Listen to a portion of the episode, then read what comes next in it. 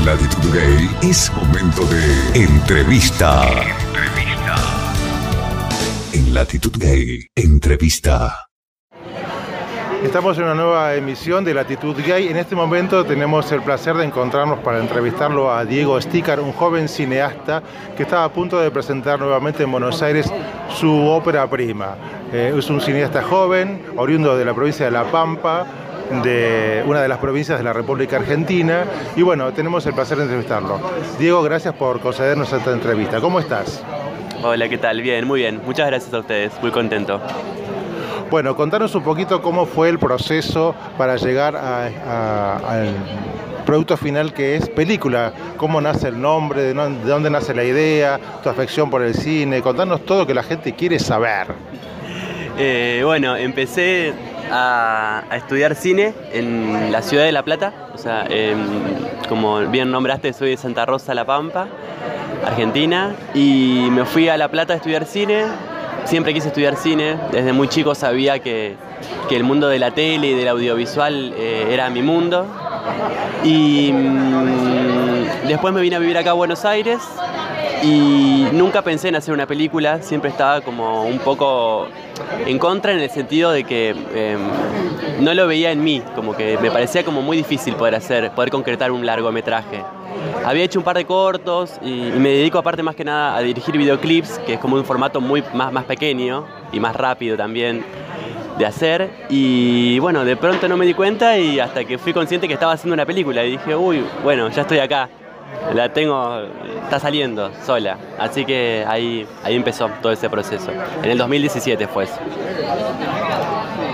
Bueno, en 2017 y ya se estrenó porque estuve rastreándote, eh, eh, vi algunas entrevistas que te hicieron que se estrenó en La Pampa, ¿no? Santa Rosa.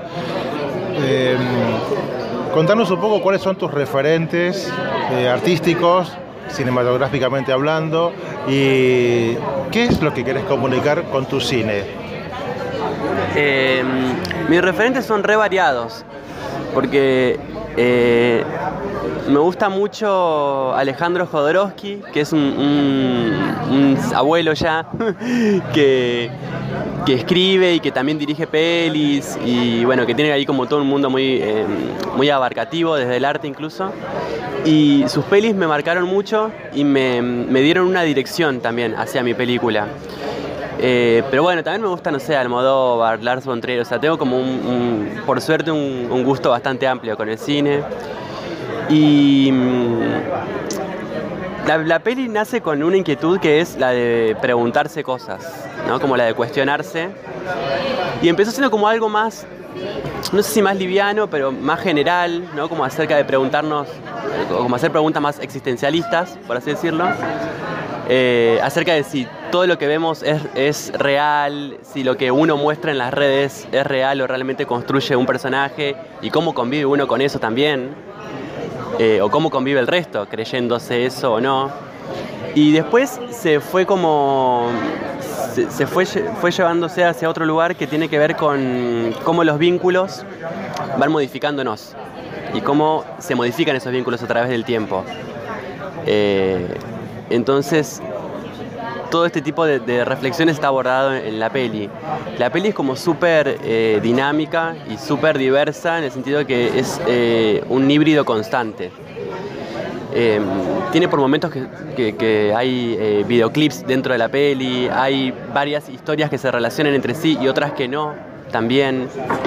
hay momentos como súper surrealistas, hay otros que son em, documental, o sea, es como bastante híbrido.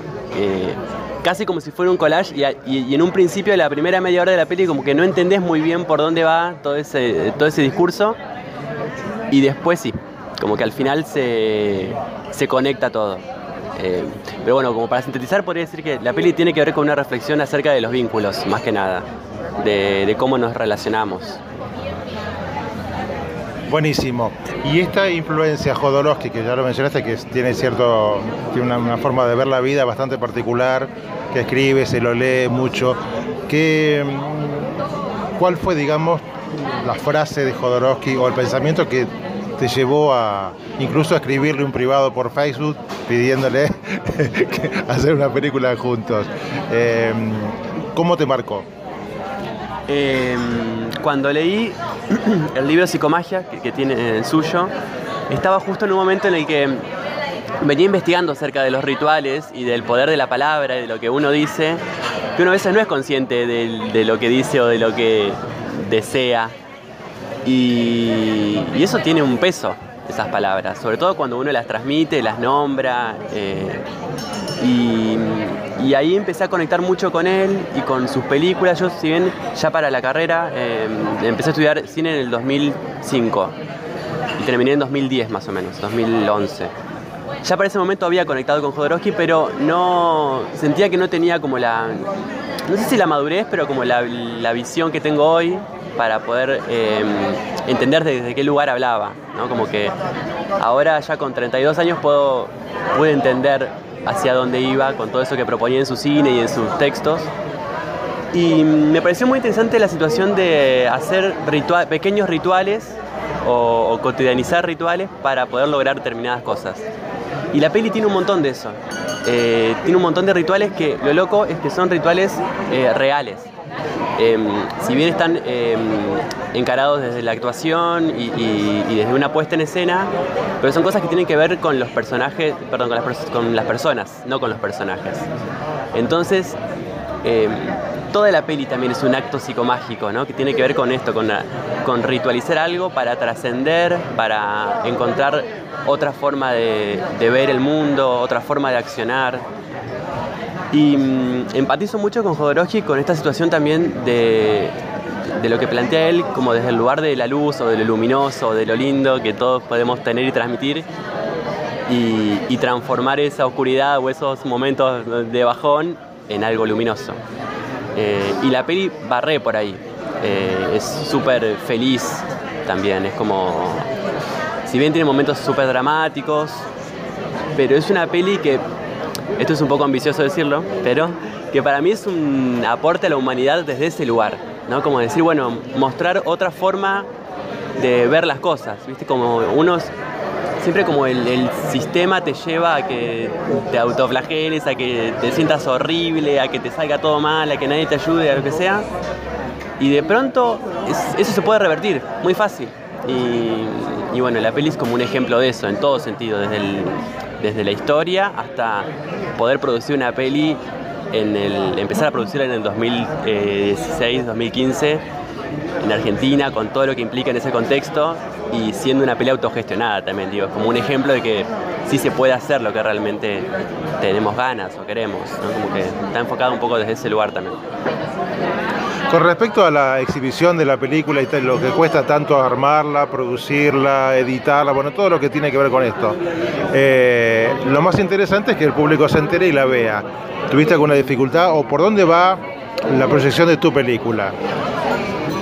Bueno, la peli, em, primero cuando uno hace una película creo que se imagina toda la situación de la alfombra roja y, todo ese exitismo que en mi caso no sucedió aún pero mm, cuando, cuando terminé la peli y la vi completa, em, me la imaginé en salas de cine y me, la imaginé como en un contexto, eh, no sé si más comercial, pero sí más institucional. Y mm, se mostró al principio en, un par de, festivales, o sea, quedó seleccionado en un par de festivales, se mostró en sala de cine comercial, de hecho también. Eh, y mm, después hicimos en el año pasado tuvimos la suerte de, mostrarla en Europa, de mostrarla en Madrid, en Barcelona y en Berlín. Y mm, lo que habilitó esos lugares, que igual algunos fueron salas de cine y otros fueron galerías de arte, lo que habilitaron que estaba bueno es, después de la peli, quien se quiera quedar a hablar y a comentar qué le había parecido, eh, era bienvenido. Entonces eh, sucedió que nos quedamos un montón de personas luego de la proyección hablando y ahí entendí que eh, la peli se termina de completar eh, de esa forma, ¿no? con el diálogo y con el intercambio de ideas. Y cómo cada uno también la percibe. Porque, mm, como te decía hace un rato, es una peli que es bastante diversa y bastante amplia y habla de muchísimas cosas. Y por momentos habla de cosas como súper profundas y por otros momentos hay chistes eh, súper banales también. Entonces, em, nada, me pareció como interesante esa idea de que después nos quedemos dialogando y ver qué pasa con todas esas personas, ¿no? Cómo las atraviesa. Y fue muy loco que yo tengo una visión, que bueno, obviamente es una visión muy personal de la peli y, el equipo técnico también, porque parte, además de que es una peli que la escribí y la dirigí y la edité yo, más allá de eso es una peli que es súper colectiva, como que todo el equipo aportó eh, desde su lugar un montón. Y han habido decisiones eh, que si bien yo como director las he tomado, pero que he dado lugar a, por ejemplo, no sé, que el sonidista me haga un comentario acerca de un texto, de un diálogo, y que sí, eso se modifique y eso quede. Eh, como que es una peli que, está atravesada, digamos, como no solamente por mi mirada, quiero decir. y teníamos eso, como una visión tan conformada de la peli, que cuando uno la comparte a otras personas, incluso otras personas de otra cultura, es muy loco como empiezan a salir otras cosas eh, que otras personas dan por sabida y que en realidad no fue así la intención quizás. Y, me pareció muy interesante eso, ¿viste? También como dar lugar, no solo dar lugar, sino como escuchar qué les pasa a las personas cuando ven la peli. Entonces desde ahí decidí que eh, el ámbito de exhibición de película sea un ámbito en el que se pueda después eh, charlar y comentar y que sea un poco un, lugar más, desde un lugar más relajado y, más sincero también, ¿viste? Como que hay veces que cuando uno expone o muestra eh, este tipo de producciones en, instituciones o en lugares que, tienen una cierta estructura, es difícil correrse desde ese lugar académico o institucional. y, bueno, me parece que hay otro tipo de espacios para poder hablar otras cosas. Y bueno, me costó mucho entender que ese otro tipo de espacios era el lugar para mi peli. Porque la verdad quería que mi peli tenga un circuito y, una. y ahí como un lugar distinto. Em, pero bueno, también es parte del proceso y es parte de entender que a veces lo que uno hace no es para todos. Y es real eso. Y no es porque sea elitista o no, es porque, bueno, son cosas que nos atraviesan a pocos y que pocos se conectan con eso también. Entonces estoy como enfocándome en, llegar a ese público, ¿no? Y como no andar buscando, pidiendo gente por otros lados. Sí, sin lugar a dudas lo que uno hace a veces no es para todo. En general pasa así, ¿no? Y uno a veces, este, como te comentaba, uno prende el televisor y ve cada cosa y dice, bueno, ok, busquemos por otro lado, ¿no? Creo que esta dinámica que hay hoy en día tan mercantilista te lleva a buscar otros espacios de, sensoriales que te habiliten, digamos, poder eh, cursar la energía que cada uno tiene, ¿no? Después de terminado el proceso técnico, bueno, todo lo que contaste, ¿qué te queda a vos una vez de, que pariste, digamos, una vez que se estrenó la película, que ya dejó de ser tuya, porque una vez que, una obra uno la entrega, ya deja de ser de uno. ¿Qué te pasó a partir de eso? ¿Si modificó mejor, peor? ¿Te potenció, o no te potenció? ¿Qué te generó para los próximos proyectos? Em, me generó un montón, un montón más de lo que pensaba. Es realmente fuerte hacer una película. Supongo que debe ser como escribir un libro o concretar algo que uno quiere mucho. Eh, sí, me modificó un montón, más allá del hecho de, concretarlo, eh, verlo, verlo y compartirlo con personas y ver cómo reaccionan también esas personas. Y sobre todo me, movilizó mucho poder ver en pantalla mi esencia, por así decirlo, o poder eh, verme espejado 100% y entender que ya no soy más esa persona. Es muy loco eso también, que, nos pasa mucho. Cuando uno hace mucho algo o, mm, indaga mucho en, el interior, después lo expresás y, eso sale de ahí también. después eso lo podés modificar o no, o qué sé yo, pero me pasó con película que eh, tuve un, rechazo muy fuerte cuando la vi porque me gustó un montón, pero a la vez digo, todo esto ya no, no soy más yo. Y es una peli que cuando la bien la terminé, era 100% Diego por decirlo de alguna forma, ¿no? Como que estaba todos los elementos que venía ya trabajando desde hace un montón de tiempo. Y aparte que son también como historias bastante autorreferenciales. Entonces, fue muy raro eso, ¿viste? Como decir, bueno, este es mi primer hijo, pero sin embargo ahora siento que no tiene nada que ver conmigo, porque ahora ya soy otro, ahora ya veo el amor desde otra forma, ahora entiendo otras formas de, vincularme. Eh, y, fue muy loco que lo que me pasó también eh, es que ni bien terminé eh, de hacer película, o sea, de, hacerla así y de mostrarla, al instante se me empecé a trabajar en la segunda peli. Que es muy raro, o no, no sé, que es el opuesto a esta primera película. Es así medio como, como un lado B y, y, trata otros temas. Y también me siento con, con mucha madurez de poder hacer otra película que no tenga nada que ver con esta primera. Como que siento que con esta primera es como, bueno, un momento bisagra, ¿no? Como que, bueno, hasta acá aprendí todo esto y ahora es otra etapa. Eh, y recién ahora, dos años después de que esté ya estrenada y que haya circulado, qué sé yo, recién ahora puedo, estoy bastante amigado con películas. Eh, pero bueno, tuve momentos así, eso medio como de encontronazo, de decir, no, ¿por qué hice esto? ¿O por qué yo era así? Y bueno, uno tiene a veces que alejarse para ver lo que hace o para ver cómo actúa. Y está bueno, como que me sirvió personalmente también eh, eso, ¿no? Como para, para entenderme un montón y para entender que uno va cambiando y está bien eso también. Así es, uno va cambiando y para mejor, ¿no? Porque si te permite, si te permitió exorcizar algunas cosas o verlas plasmadas, tiene que ver esto con cuando uno piensa algo y cuando no lo expresa crece, o cuando, cuando uno lo exterioriza tiene, toma la dimensión adecuada, ¿no? Em, ¿Por qué elegiste el, tema del nombre? Yo sé, yo ya lo leí, pero bueno, para la audiencia, ¿por qué película se llama película? Eh, hay veces que digo respuestas distintas ¿vale? No sé. No, se llama así porque eh, no, mm, Cuando empecé a hacer el proyecto, que, no estaba también muy seguro si iba a ser una peli o no, armé en la compu una carpeta y le puse película y, mm, película todo con mayúscula además, que es eh, eh, nunca escribía en mayúscula. Creo que es la única palabra que voy a escribir en mayúscula. Em, y bueno, y, ahí fue quedando ese nombre y después me puse a pensar eso, ¿no? ¿Qué nombre tenía que, ponerle a, esta obra? Y me gustaba que sea una sola palabra y que sea, em, que sea una sola palabra y que sea eh, difícil de nombrar. Más que de nombrar, como difícil de contextualizar. Esto de a veces decir, eh, voy a ver película, una película de Diego Sticker, o como, viste, me, gusta generar un poquito eso. Y mm, también me gusta que el nombre sea una categoría de algo. Dentro de la peli hay un montón de, citas y de recursos que tienen que ver con la historia del cine, incluso también.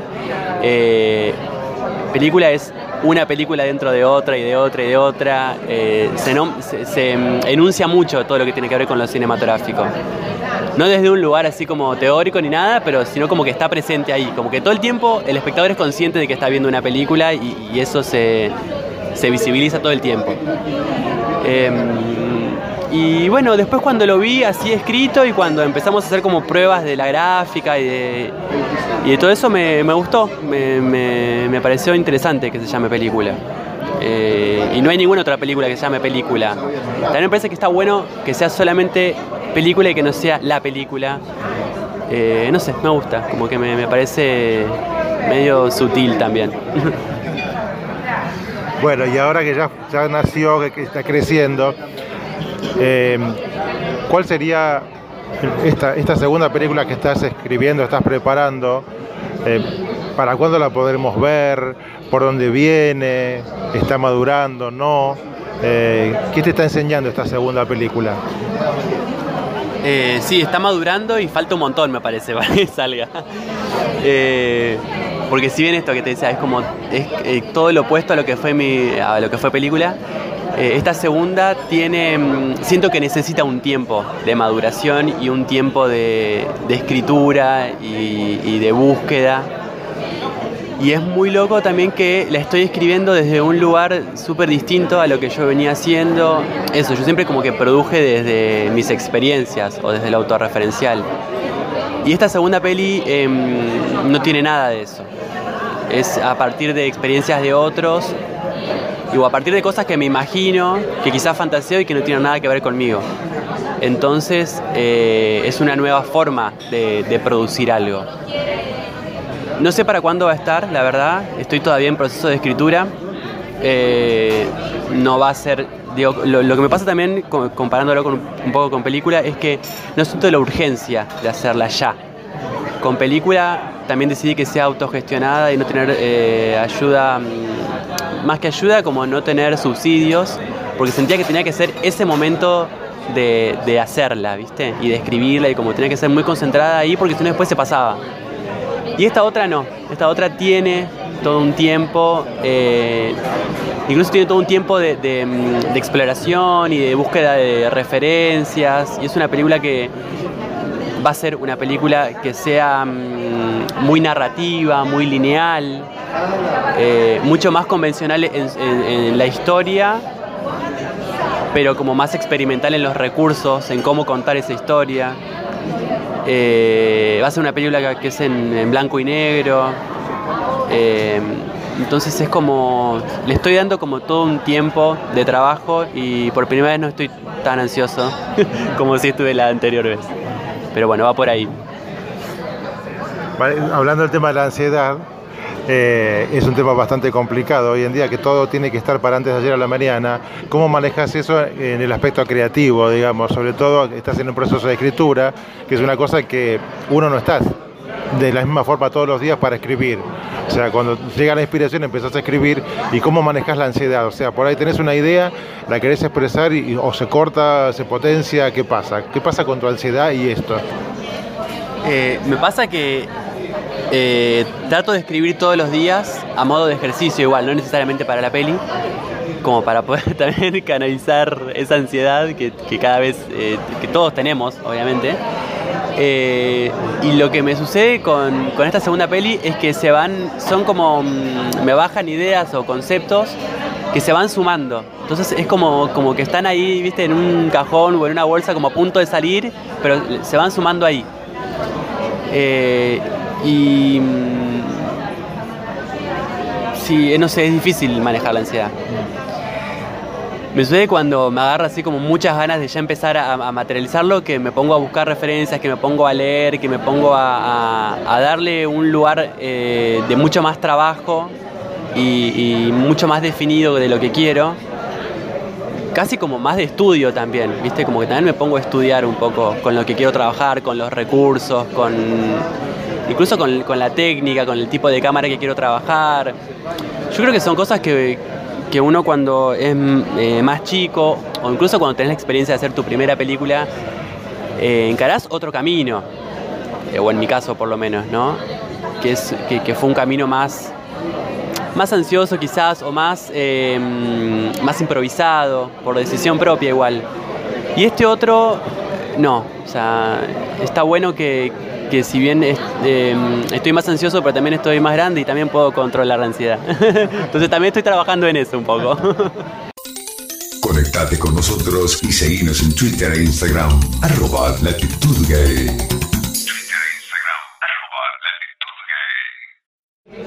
Bueno, y seguimos acá con Diego Sticar hablando de película, algo que se van a tener que enterar cuando la vayan a ver al cine, porque ya nos enteramos de un montón de cosas de la trastienda de película, esta ópera prima, que viene exitosa ya desde Europa, Argentina, está por todos lados, pero vuelve. ¿Y qué días vuelve, Diego?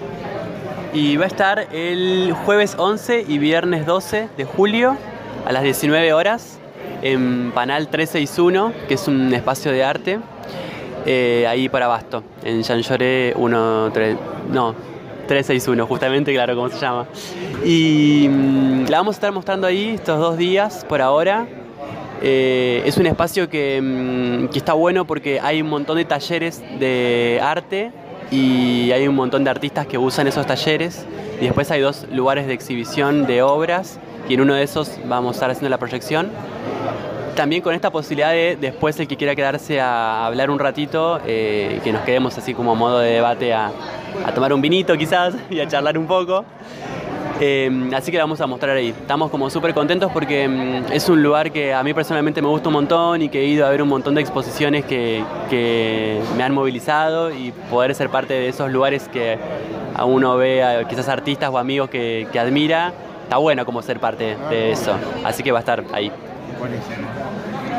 Bueno, yo te agradezco enormemente que nos hayas permitido entrar un poquito en tu mundo, que nos hayas conseguido esta entrevista para Latitud Gay y como le digo a todo el mundo, las puertas del programa están abiertas siempre para lo que vos necesites. Bueno, muchísimas gracias y los esperamos. Ok, este fue Diego Sticker en exclusivo para Latitud Gay. Llegamos al final de Latitud Gay. Los invito a encontrarnos en un próximo programa para que juntos transitemos lo mejor de nosotros mismos.